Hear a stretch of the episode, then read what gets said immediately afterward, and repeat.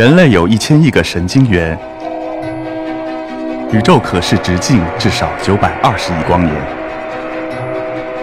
从无限小到无限大，在中科院 SELF 讲坛一起探索未知的世界。本节目由中科院 SELF 讲坛出品，喜马拉雅独家播出。嗯，大家好，非常荣幸能有机会在这里跟诸位来分享我科研的点点滴滴。啊，大家看见我这么高这么瘦，觉得我有没有可能追上光呢？其实我跟光很早就有了恩恩怨怨。从本科开始，我当时报考的是计算机专业，后来被调剂到了光学专业，当时非常的沮丧。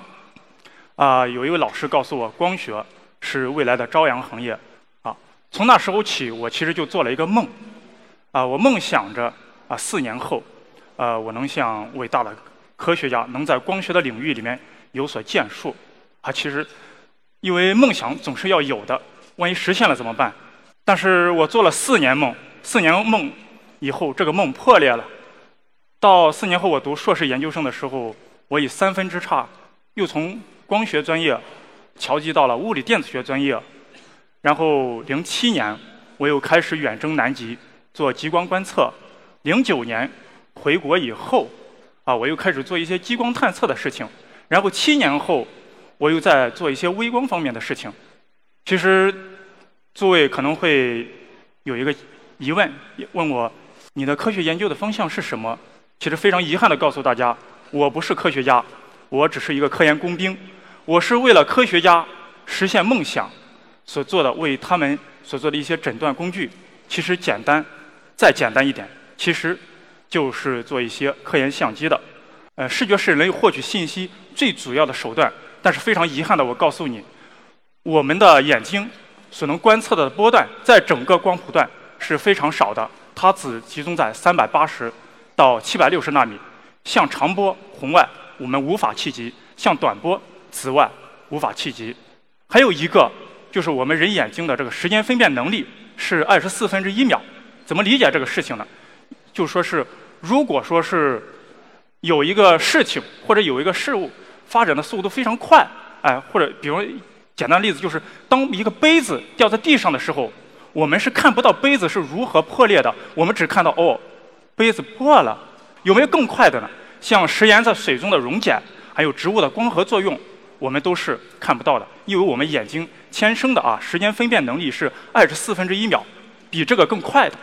我们就看不清了，所以我们所做的相机，就是拓展人类视觉的极限，让人类的眼睛抵达它曾经没有达到的地方。那么我的故事就从十年前那次与极光的邂逅开始吧。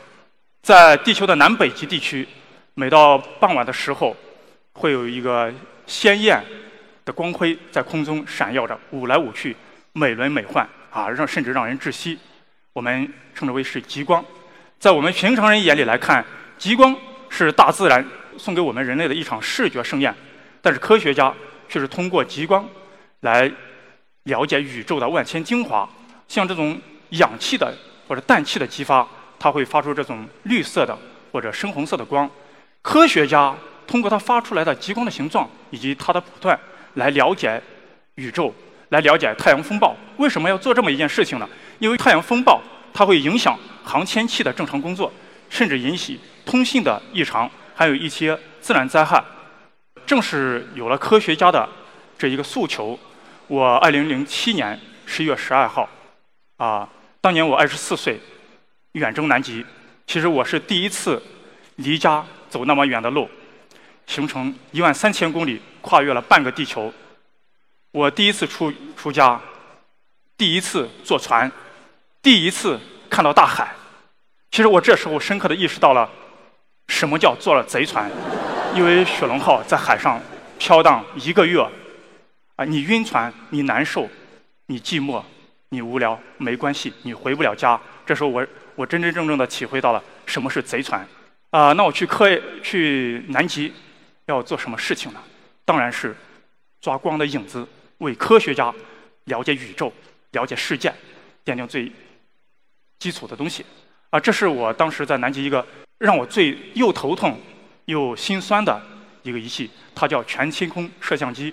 啊，我们能够看到，它是从科研洞的下面穿到房顶上，露出像鱼一样的眼睛，仰望着苍穹，看苍穹间到底会发生什么。但是我告诉你，这个仪器是一九九五年左右在中山站安置的，到二零零七年，经过了长达十年多的一个服役期，当时整个设备处于一个近乎瘫痪的状态。我后来给它起了个名字，就叫纯手工干涉下的自动化工作。为什么呢？他每天工作的时候，我要根据太阳的日出日落来推测一下今天到底什么时候开机，什么时候关机，啊，还有他经常会起雾，啊，所以我每天都得爬这个梯子，爬上爬下的，哎，去把一些干燥剂放到里面，第二天我又换回来。其实还有一个更更让你头痛的事情，九五年我们计算机的硬盘是非常少、非常小的，到二零零七年的时候，它远远小于当时。所能满足的要求了。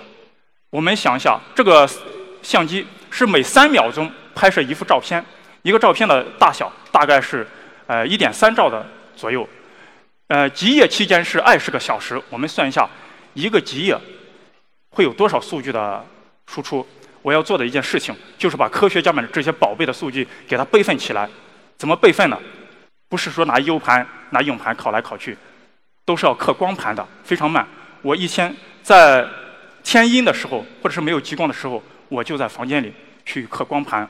我把科学家所需要的数据一样一样的给它存起来，因为这是我的使命，也是我的职责。其实也是一个科研工兵最心酸的地方。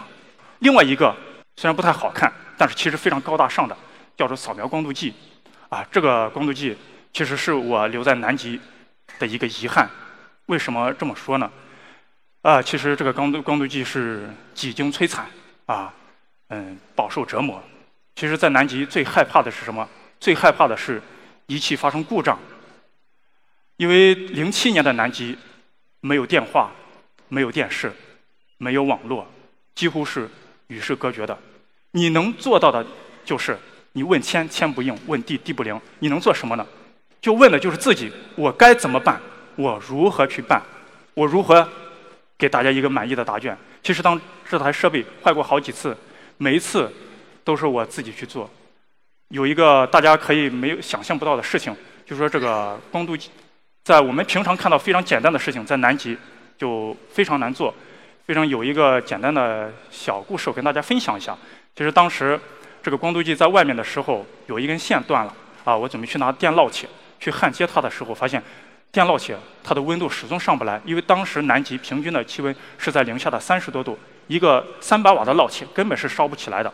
后来没办法，找来一个纸箱子，自己手工打洞，做了两个小的电热片放到里面，给它创造一个室温，让电暖气进行一个工作。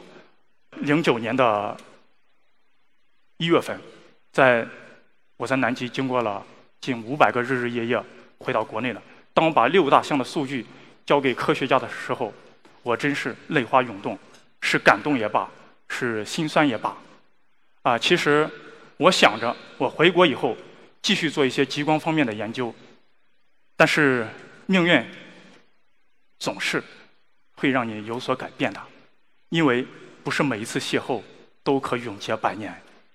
我要做的第二件事情，也就在这时候正式开始了。我当时记得非常清楚，第一天回到上海，第二天我买了对我当时来说非常昂贵的价值六百八十三块钱的机票，我返回了西安，去做一个更有价值、更伟大的事情，做激光方面的。当然，不仅仅是生医生跟爱生的区别，是有本质的区别的。在做这么一个宏伟又紧迫的事情之前，我们先来一点轻松的啊！我给大家来做一个。简单的啊，我们大家来构思一个实实验，啊，在座的诸位有玩摄影的啊，有玩单反的。那我告诉你，今天我告诉你一个事情啊，如何用你的单反相机拍出这种所谓牛奶上的皇冠啊？你回家做一个，只需要非常简单的几个道具。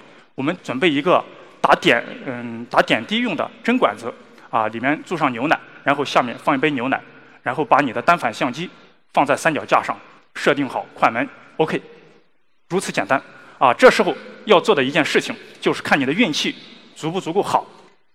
当你牛奶滴下的那一瞬间，你如果能够按动快门，这个快门的时间是要求在四千分之一秒啊。当然，你如果没有这么快的相机，你可以求助你的小伙伴啊，来一起来做这个事情。我相信你如果按照我方法去做的话，一定会做出这么一幅漂亮的图像的。